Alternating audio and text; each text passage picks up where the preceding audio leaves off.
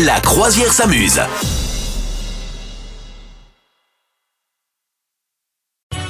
Vous vivez les fêtes de Noël avec la croisière s'amuse et avec vos questions là que vous nous envoyez sur euh, les réseaux sociaux de la croisière s'amuse, Insta, Facebook, on est là. Il y a Clem qui euh, demande d'où vient la tradition des santons dans la crèche de Noël. Eh ben je vais y répondre Écoute, parce que j'ai ouvert Google. Euh, D'après toi, c'est à partir de quel siècle qu'on- Ah, qu'on- bravo qu'on a vu You des... did Google Eyes Ouais, j'ai googlisé. Euh, les santons, ils sont arrivés à partir de quelle époque? Quel siècle? Ah, ben ça, c'est. oh, à mon avis, c'est environ au, au 19e, hein, 18e. Euh, C'est ah, beaucoup plus tôt en fait que, que ça a commencé à, à- à D'accord. arriver l'histoire de la tradition de la crèche de Noël à partir du, du 13e siècle, précisément même peut-être le 12e, puisqu'en 1123, euh, Saint François d'a- d'Assise aurait mis en place une crèche vivante avec des vraies personnes et des vrais animaux. Euh, Ah oui, oui. c'est- la fameuse nativité hein, qu'on dit. Et finalement, pourquoi elle est aujourd'hui ancrée dans les traditions emblématiques de Noël depuis plusieurs siècles, avec l'utilisation des fameux santons de Provence?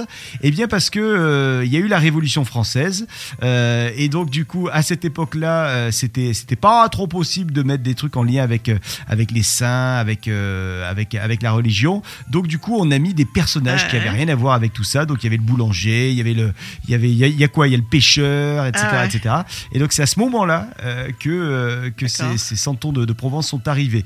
Et en fait, euh, au départ, ils étaient confectionnés à partir de morceaux de, de carton ou alors à partir de, de bois ou de plâtre.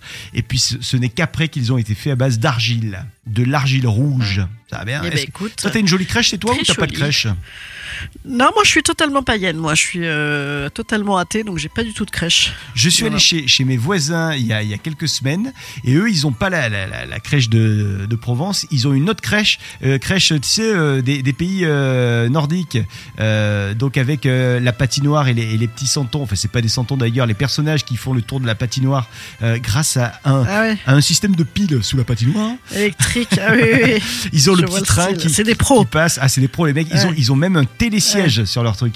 J'ai trouvé Ah ça génial. C'est cher. Ah, j'avais Ouais, trop envie d'avoir la même. Non, mais il y en a qui sont marrantes. Moi, une fois, j'avais vu une crèche vivante là dans une ville oh, avec les petits jeunes là qui se les caillaient dans leur machin en faisant Jésus, Marie, Joseph là. Et euh, ils étaient à la pause, ils étaient sur leur iPhone et tout. C'était trop drôle. J'adorais, c'est trop marrant. Il y a quelques jours, je suis allé sur un marché de Noël et je sais pas pourquoi ils avaient décidé de foutre Mickey Mouse et Minnie Mouse. Alors déjà, je suis pas sûr qu'ils avaient les droits. Vu Ouais. euh, la gueule du déguisement de Mickey, je suis pas sûr qu'on était dans le la, la- Ouais. la volonté de Disney. Et alors c'était marrant parce que du coup, effectivement, c'était pas une bonne euh, un bon déguisement, donc ça grattait à Mickey, Mickey qui se grattait bizarrement. Euh, Ah, chelou. ouais, ouais, c'était chelou. Ouais, tu vois, c'était. euh, Et là, je me suis dit, hmm, tradition de Noël, je sais pas, je sais pas si on y est là. Vous souhaitez devenir sponsor de ce podcast? Contact à lafabriquaudio.com.